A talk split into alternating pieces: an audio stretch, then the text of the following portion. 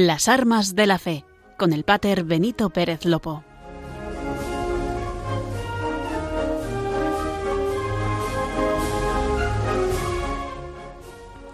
Muy buenas noches, queridos oyentes de Radio María. Perseguimos los primeros viernes de cada mes y con el Sagrado Corazón de Jesús de la mano.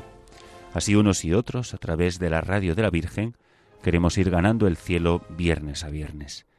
Y aquí estamos, un viernes más, María Esteban y un servidor, Radio María, con el programa de las armas de la fe.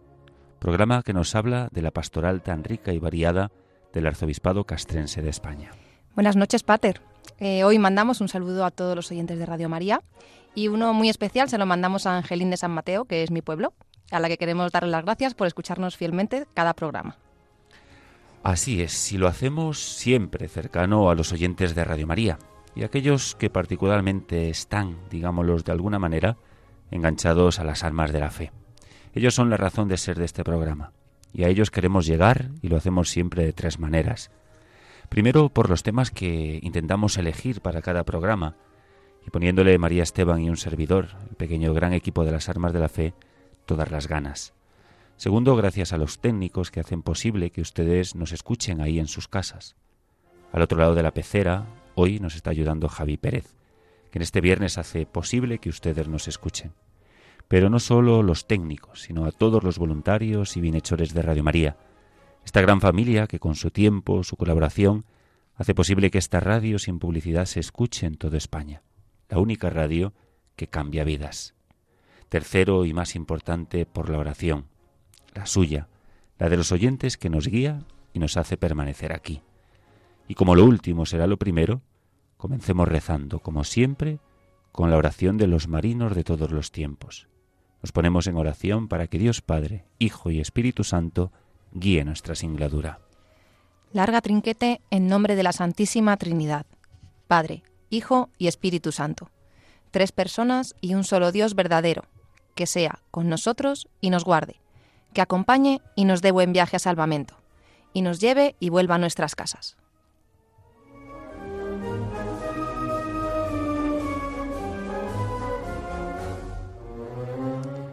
Y encomendamos con tan bonita oración, con esa oración castrense de tan larga tradición en la Armada, pues comenzamos con esta nueva edición de las Armas de la Fe. Continuamos con los valores y virtudes del ejército. Este mes de febrero nos tocará hablar de aquel que rige a los especialistas. Por último, María Esteban nos traerá una figura muy importante y querida. Su vida, carisma y ministerio es conocido creo que por todos los oyentes.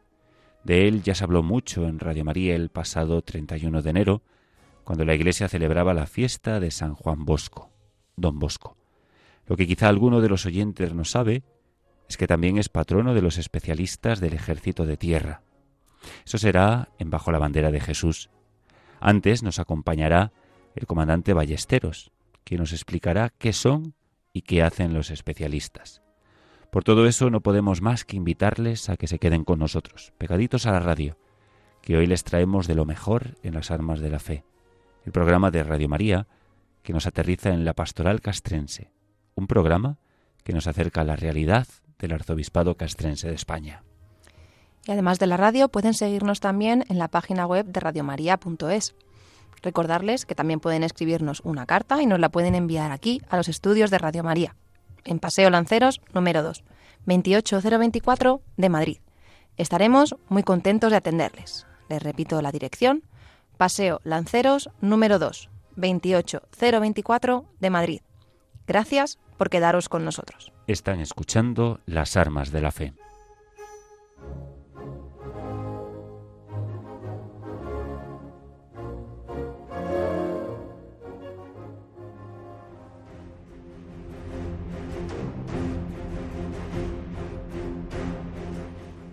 El arzobispado castrense ayer y hoy.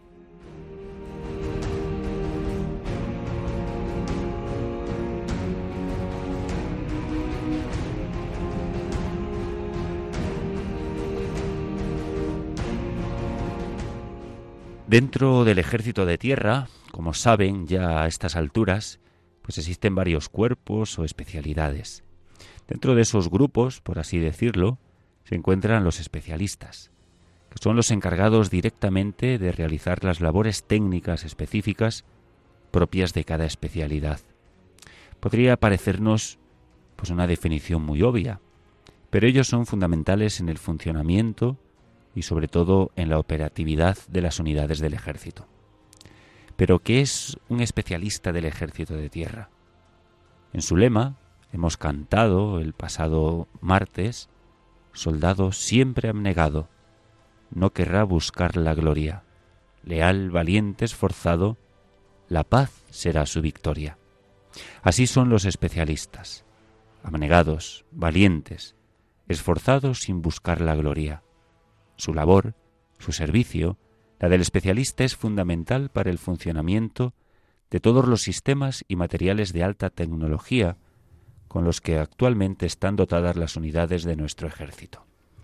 Hoy en día, los especialistas realizan sus cometidos en territorio nacional y, como el resto de soldados, los especialistas también están presentes en los escenarios internacionales, donde España participa en el marco de las organizaciones multinacionales de seguridad y defensa. Les contamos una historia real para que se vea su labor. Esta ya la trajimos en otra ocasión, pero siempre nos gusta realizarla de nuevo, traerla para todos y cada uno de nosotros, pues contemplar siempre la heroicidad de nuestros soldados. Era un frío amanecer. Nos trasladamos a Bosnia, a principios de los 90. La patrulla española de la ONU estaba cruzando el río Neretva. Entonces, uno de los blindados se detuvo por una avería en medio del puente. El motor no arrancaba. Y en ese momento, justo en ese momento, se empezó a recibir fuego de francotiradores.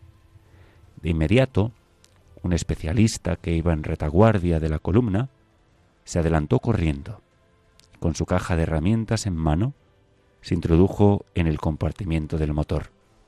A los cinco minutos, después de purgar el circuito de combustible, consiguió hacer funcionar el vehículo. La patrulla entonces reinició la marcha y regresó a su base sin más novedad y cumpliendo siempre su misión.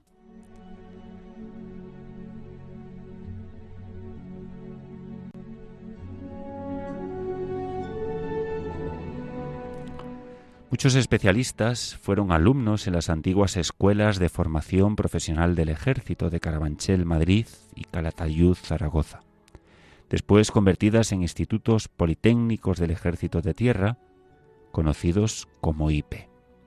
Allí eran formados en el aprendizaje de un oficio. Se les instruía para ser diestros en el desempeño de sus especialidades y hacerlo con orden y disciplina como corresponde a un fiel soldado. Pero muchos de ellos allí recibieron lo más importante en la vida de un militar. Esos niños, porque eran niños cuando entraban, fueron imbuidos en la idea de ser útiles a la sociedad y ser útiles con un espíritu de servicio, anteponiendo siempre el bien común al suyo propio. Hoy estas instituciones han desaparecido siendo actualmente la Academia de Logística, ubicada en Calatayud, la depositaria de los valores y tradiciones, y el lugar adecuado donde se forman los futuros especialistas del ejército. En esta academia se forman los suboficiales y tropa de las distintas especialidades técnicas que el ejército tiene en vigor en la actualidad. Electrónica y telecomunicaciones, mantenimiento y montaje de equipos, electricidad, informática, automoción, mantenimiento de aeronaves, mantenimiento de armamento y material, mantenimiento de vehículos, mantenimiento electrónico y telecomunicaciones, chapa y soldadura, montador electricista y montador de equipos. No puede decir al otro lado del rayo cuántas especialidades y qué raras sonan todas, pues todas ellas son necesarias e imprescindibles para el correcto mantenimiento de los vehículos, del armamento, y de los equipos de los que están dotados nuestro ejército. Sin personas debidamente formadas y adiestradas, sería difícil conseguir que los diversos dispositivos de los que están conformados los cada vez más complejos sistemas de armas funcionasen adecuadamente. Se precisa mucho tiempo de formación y práctica, y esta es la parte teórica que es amplia, rigurosa y buena. Pero ya lo saben los oyentes. Se necesita mucho más que teoría para conseguir buenos técnicos que además sean poseedores de este espíritu de servicio propio del militar. Ya cuando hablábamos de este valor castrense y virtud militar, decíamos que el espíritu de servicio se opone a la indiferencia y al desinterés. Por el contrario, impulsa a obrar con iniciativa, con constante deseo de ser empleado en las ocasiones de mayor riesgo y fatiga. El militar, que se conforma con cumplir estrictamente sus obligaciones, vale muy poco para el servicio. Y esta vocación de servicio, que nace del patriotismo y del compromiso con el ejército, así es de esta manera el especialista del ejército, sirviendo en su puesto y en su unidad. Cada miembro del ejército contribuye a la mejora y al prestigio de la institución militar y de nuestra patria. El trabajo del especialista se basa en su formación y constancia, y en estar siempre al día de las nuevas tecnologías que de forma abrumadora van apareciendo. Para ello necesita estar reciclándose continuamente en nuevas técnicas, siendo el estudio uno de los quehaceres diarios. Vamos a escuchar su himno para familiarizarnos un poco con los especialistas del ejército de tierra.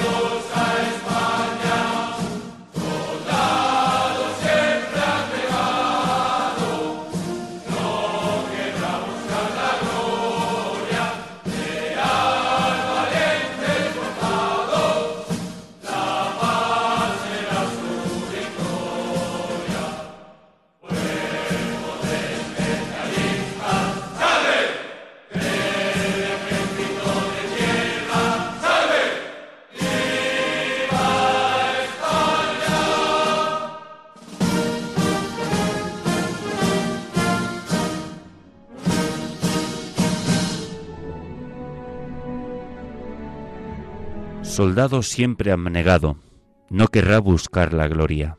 Leal, valiente, esforzado, la paz será su victoria.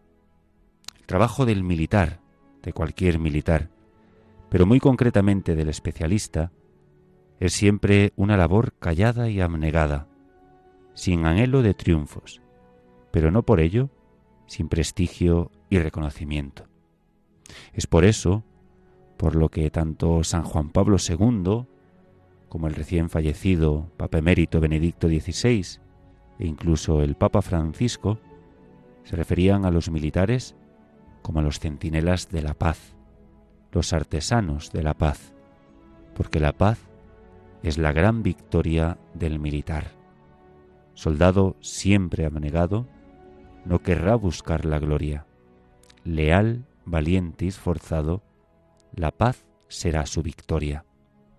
Los especialistas tienen como emblema un águila azorada, que lleva sujeto en el pico una leyenda muy curiosa, Peritia Peritis, leyenda que viene a significar maestro de maestros. Este es su lema, pero este lema se materializa cada día en su vida profesional. Con el desempeño de su trabajo de la mejor forma posible, por son maestros en su arte, siempre con esfuerzo y cuando es preciso, con valor. Servian es el lema de la Academia de Logística, lema heredado del Instituto Politécnico del Ejército número 2. Servian, servir. Qué belleza, qué compromiso y qué dedicación, qué vocación dentro de la vocación de las de ser servidores de los primeros servidores de España, los artesanos de la paz, los constructores y valientes soldados.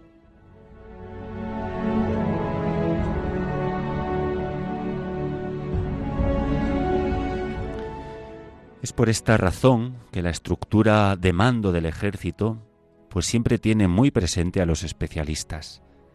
En el propósito del jefe del Estado Mayor del Ejército para este año 2023, incluye a los especialistas en los objetivos tanto a nivel personal como profesional.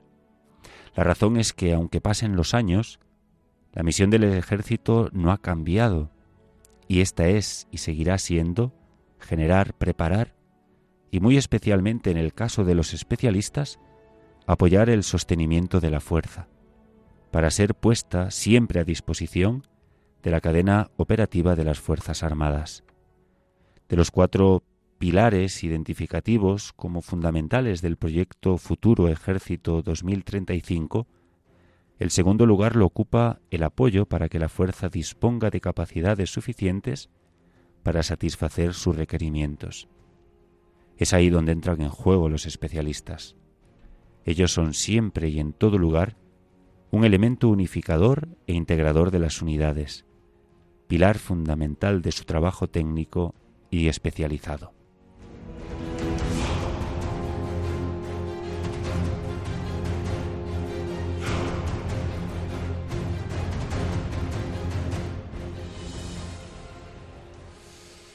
Hoy tendremos con nosotros al comandante Ballesteros, que nos acompaña en esta noche en el programa de las Armas de la Fe. Tengo la suerte de estar destinado con él en el Centro Geográfico del Ejército y de contar también con su amistad. Hombre alegre, servicial, con un gran espíritu común y visión de lo que hay y cómo hay que hacerlo. Esto que algunos llaman experiencia, a mí me gusta llamarlo vocación y constancia.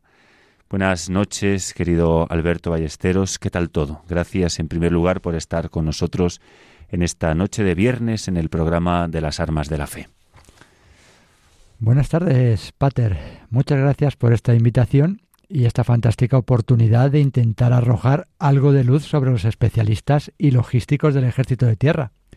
Volviendo a su pregunta de qué tal todo, puedo decir que contento, tranquilo sin duda creo que la vida me sonríe, así que disfrutemos del momento.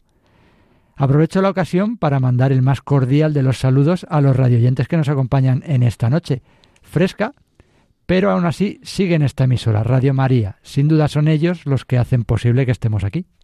Así es, sin duda, y al escucharnos nos conocen y al conocernos pues nos quieren. Ese es el objetivo de las armas de la fe, no solamente hablar de la pastoral del arzobispado castrense de España, sino también hablar de aquellos a quien sirve el arzobispado castrense de España, que son los hombres y mujeres que sirven en el ejército y como hemos visto a lo largo de este programa que, que dedicamos por la cercanía en fecha a, a San Juan Bosco, patrono de, los especialistas, pues queremos conocer también un poco un poco más la, la labor, eh, pues hemos hablado de su lema, de su servicio, de su maestría y siempre comenzamos cada vez que tenemos alguno de nuestros invitados, eh, hoy comandante más antiguo en el Centro Geográfico del Ejército, especialista del Ejército, pero ¿cuándo y dónde comienza esta vocación?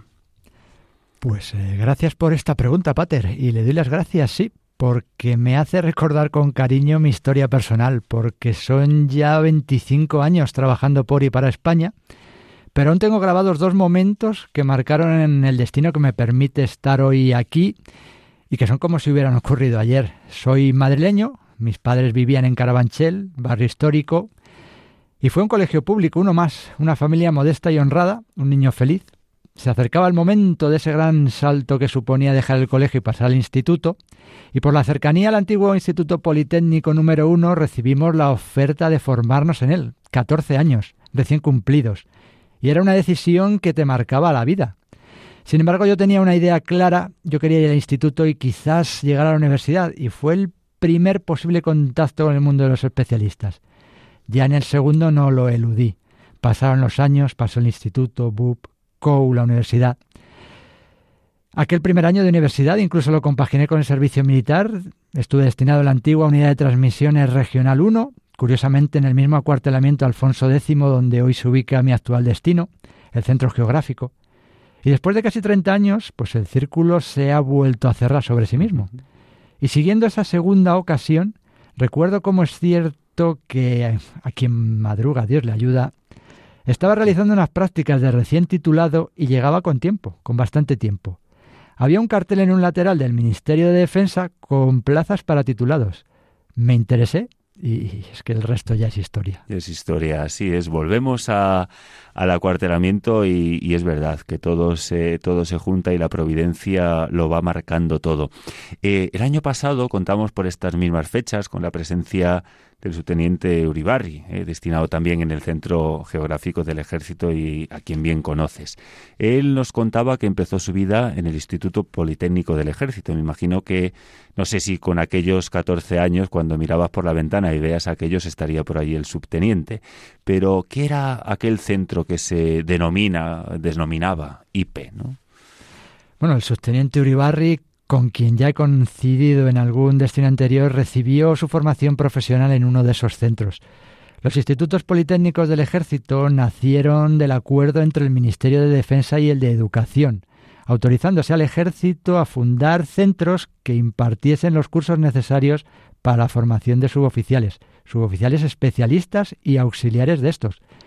Ya posteriormente, el IP número 2, que estaba ubicado en Calatayud, pasó a ser Academia de Logística, integrando en ella al IP número 1, el que estaba en Madrid, Carabanchel, un 31 de julio de 2008.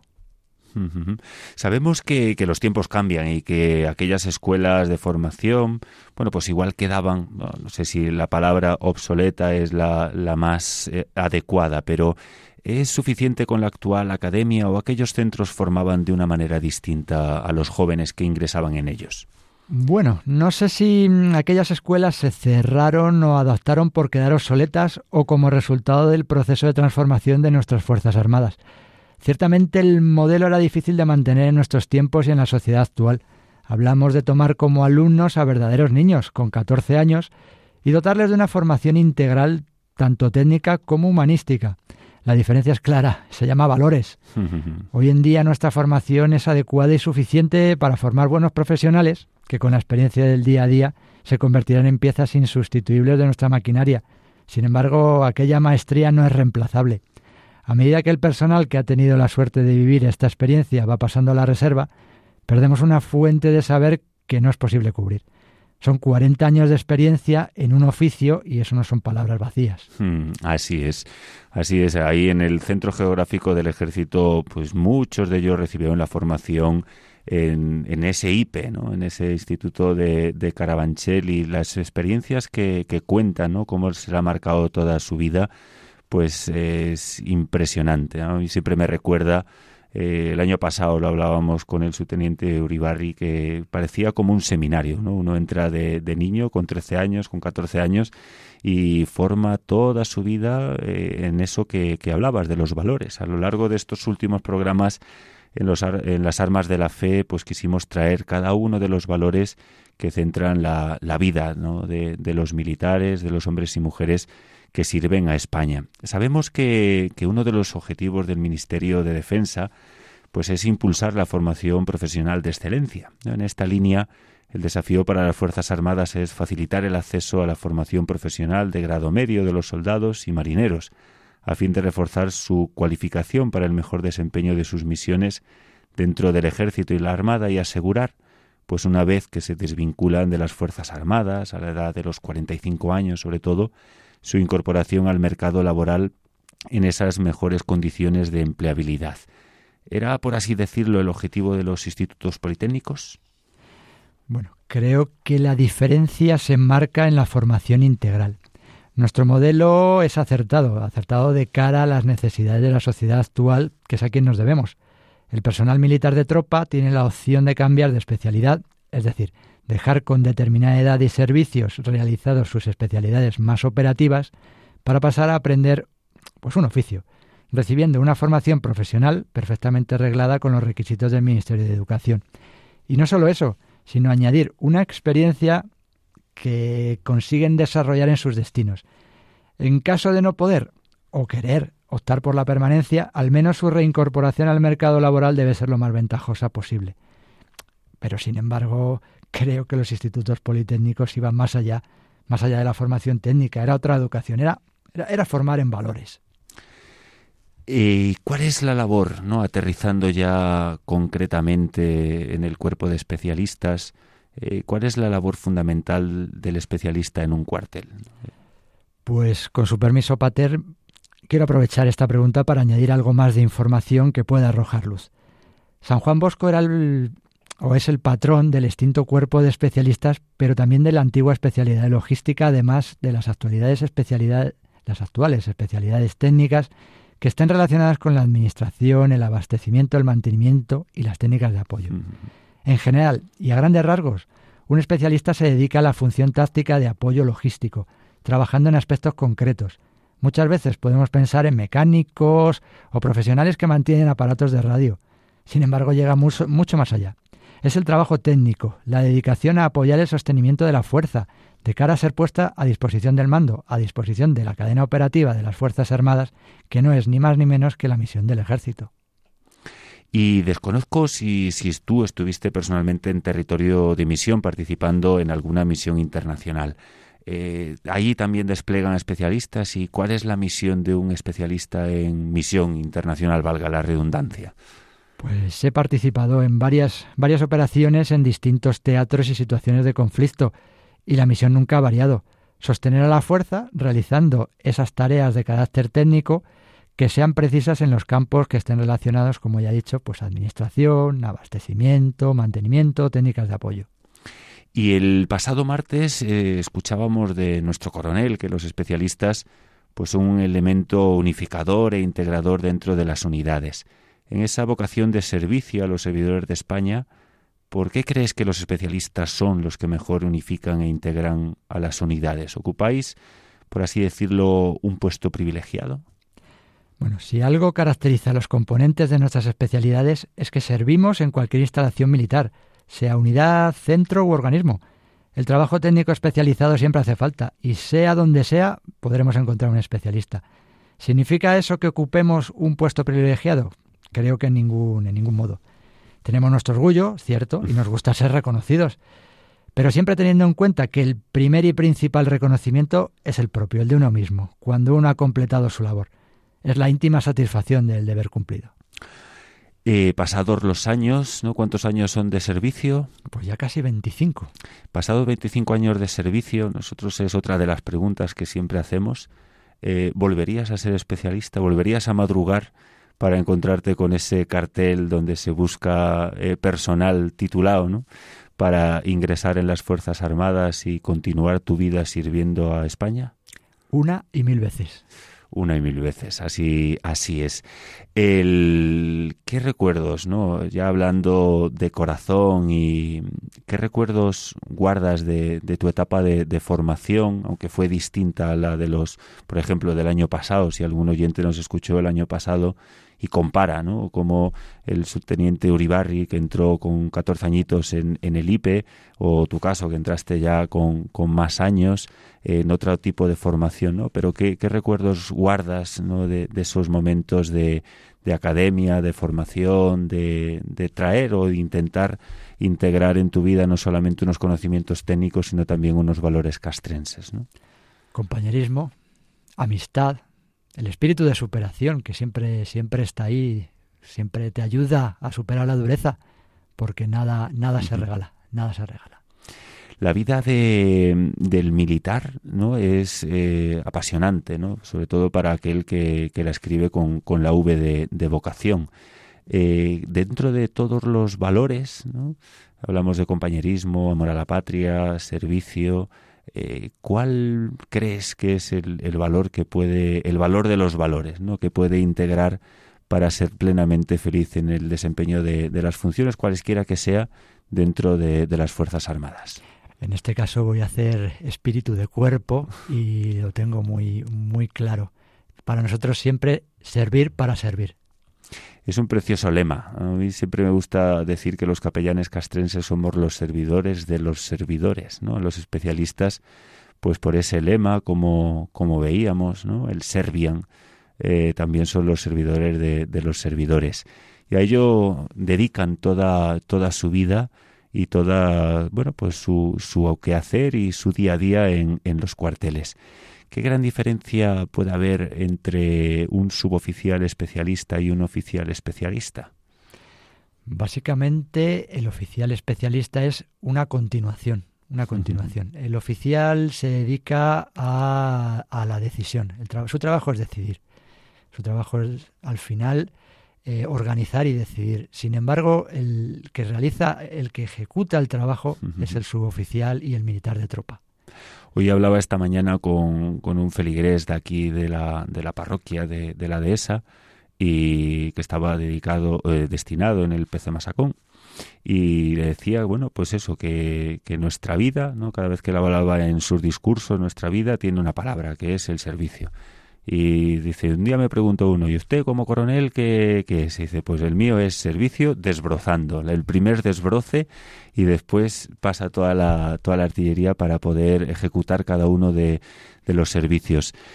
Eh, muchísimas gracias por acompañarnos en esta noche aquí en el programa de, de las armas de la fe, por acercarnos un poquito más, eh, por poder conocer pues también dentro de, de, la gran palabra ejército poder conocer pues una parcela eh, pequeña pero una parcela importante que, que, integra que en definitiva bueno si, si las cosas funcionan eh, todo funciona. En, dentro de este engranaje donde unos cada uno con su función y cada uno con su cometido pero que, que, tiene que estar claro que los servicios deben darse para que todo en, en, definitiva funcione. No sé si quieres aprovechar estos minutos de, de radio para, para contarnos algo más, para traer alguna experiencia o simplemente un saludo y, y lo, a tu disposición le ponemos el micro. Pues muchísimas gracias, Pater, por esta, por esta oportunidad, por darme la posibilidad de, de, hablar o traer algo de luz sobre, sobre nuestro cuerpo. Y bueno, curiosamente yo también estuve destinado en el PC Masacón. Anda, pues el fue coronel mi, Sierra. Mi primer destino. Y el coronel Eugenio Sierra fue mi primer jefe. Así es. Ahí tienes grandes amigos que son de aquí de la, de la parroquia también, Agustín. Correcto. Y un largo, largo etcétera. Si al final la, la milicia somos una familia muy, muy pequeñita, como decía uno que aquí no hay monumento al soldado desconocido que nos desconocemos todos, ¿no? Entonces, pues eso también nos, nos lleva, nos lleva a servir mejor, porque siempre que hay un amigo al lado con los mismos valores y integrado y sobre todo que cree en aquello que hace, pues yo creo que todo resulta de, de mejor manera. Muchísimas gracias. Muchas gracias por la oportunidad. Nos seguimos viendo por el geográfico y nos ha acompañado en esta noche el comandante Ballesteros, Alberto Ballesteros, eh, del cuerpo de especialistas que nos ha aterrizado un poquito en qué es este cuerpo, en qué eh, dedican sobre todo su día a día y sobre todo pues lo más importante pues cómo nace esta vocación. Siempre queremos resaltar que los que sirven aquí en las Fuerzas Armadas son hombres vocacionados, hombres que están dispuestos a servir hasta las últimas consecuencias a España y a todos los españoles. Están escuchando las armas de la fe.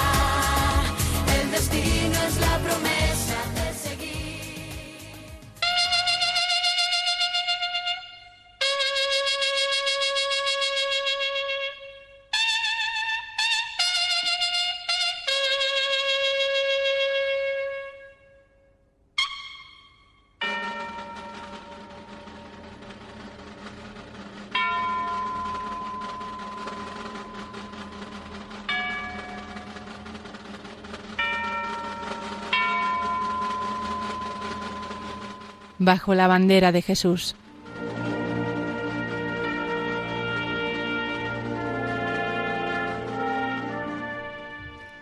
El pasado martes 31 de enero, el Cuerpo de Especialistas y de las Unidades Logísticas del Ejército de Tierra celebraron el Día de su patrón, San Juan Bosco. Así que no queremos dejar la oportunidad de rendirle también desde aquí, en las Armas de la Fe, nuestro pequeño homenaje. Este patronazgo comenzó hace casi 25 años. Cada arma o cuerpo tenía su patrón, y una fecha en el calendario, para así celebrar el santo de su colectividad. Pero los especialistas se sentían huérfanos porque no tenían un patrón que les representase en el santoral.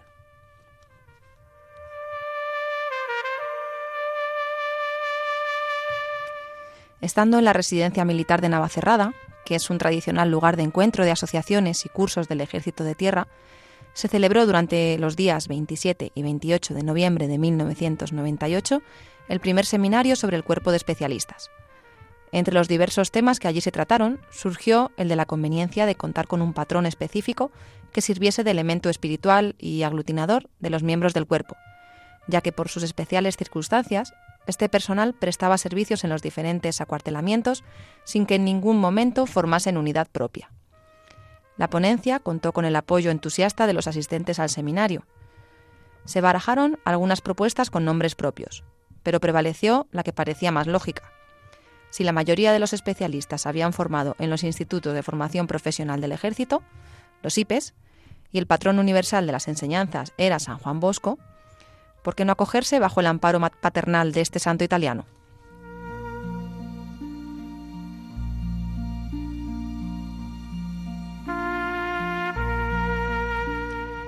De la residencia militar partió el primer escrito al mando dando cuenta del acuerdo adoptado con respecto al patronazgo de San Juan Bosco. Comenzaron los trámites. Primero, comunicación del arzobispado castrense a la Congregación del Culto Divino y Disciplina de los Sacramentos de la Santa Sede, solicitando el nihil obstat. El escrito fue remitido a Roma por el arzobispo castrense José Manuel Estepa, con fecha 1 de octubre de 1999, y contestado favorablemente por el Vaticano el 8 de noviembre del mismo año. A partir de este trámite, todo fue rápido. El 24 de enero del 2000, el jefe del Estado Mayor del Ejército hacía oficial la designación del santo fundador de la Orden Salesiana como protector del cuerpo de especialistas.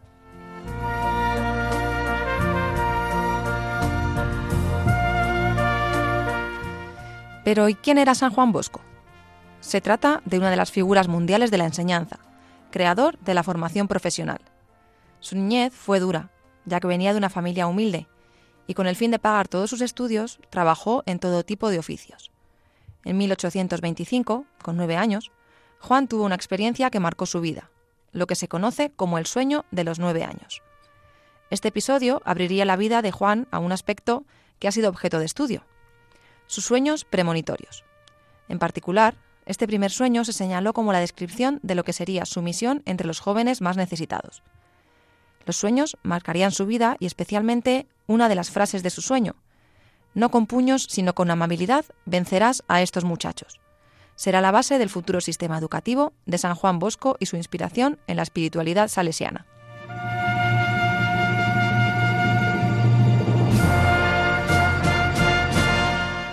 Se ordenó sacerdote en 1841 y, preocupado por la suerte de los niños pobres, fundó el Oratorio de San Juan Francisco de Sales, una escuela parroquial que fue adquiriendo entidad hasta contar con 300 alumnos cuatro, años después.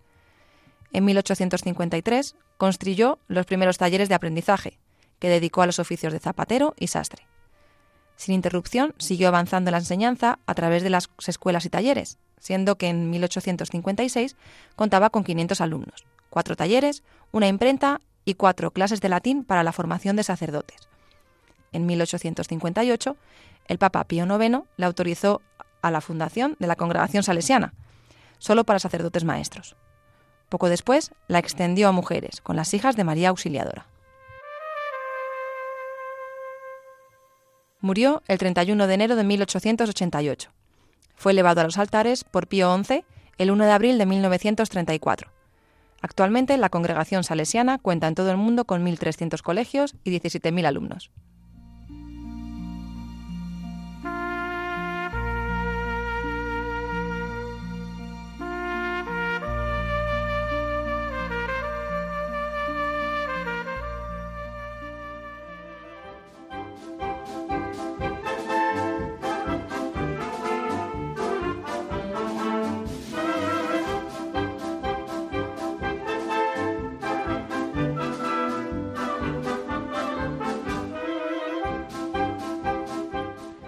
Suena ya, queridos oyentes, la sintonía que nos recuerda el final de nuestro programa. Un viernes más, agradecidos a Dios de estar con ustedes y de traerles algo, pues un poquito de la pastoral castrense. Una pastoral que anuncia a Jesucristo, a los centinelas de la paz.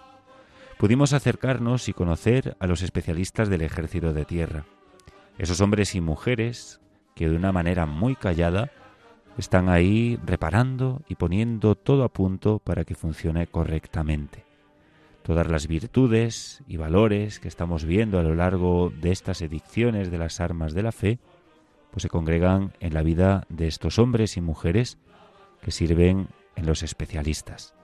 Así es el ejército, una pequeña gran familia cuyo engranaje perfecto, cada uno con su granito, hace que funcione toda la maquinaria y se garantice de esta manera la paz en el mundo. Ellos son los artesanos de la paz. De ellos les hablamos en las armas de la fe. el programa de Radio María que aterriza en la historia y en la actualidad del arzobispado castrense de España, pero que también nos acerca a los ejércitos, Guardia Civil y Policía Nacional. Con el comandante Ballesteros pudimos ver un poquito más de cerca la labor de los especialistas y hacernos una idea de su día a día. Pero ¿de dónde cogen fuerzas? ¿Y quién protege a esta parte del ejército? De ello nos habló María Esteban en Bajo la bandera de Jesús, San Juan Bosco, don Bosco, como todos lo conocemos. Como vimos el 31 de enero, el cuerpo de especialistas del Ejército de Tierra celebró su patrón, don Bosco, creador de la formación profesional y maestro de los trabajos manuales.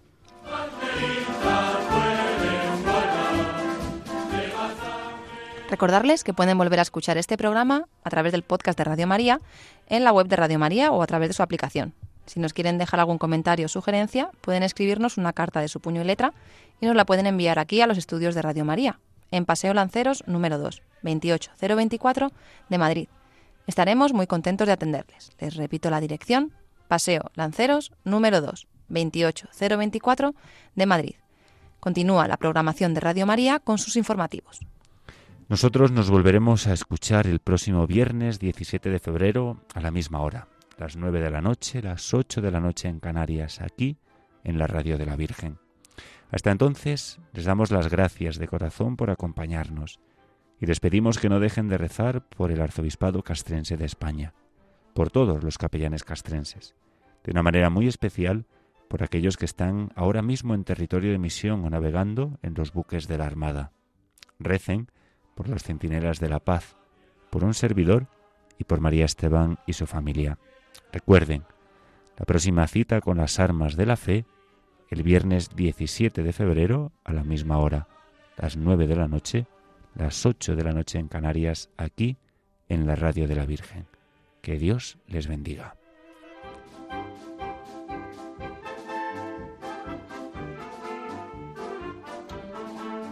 Han escuchado Las Armas de la Fe con el Pater Benito Pérez Lopo.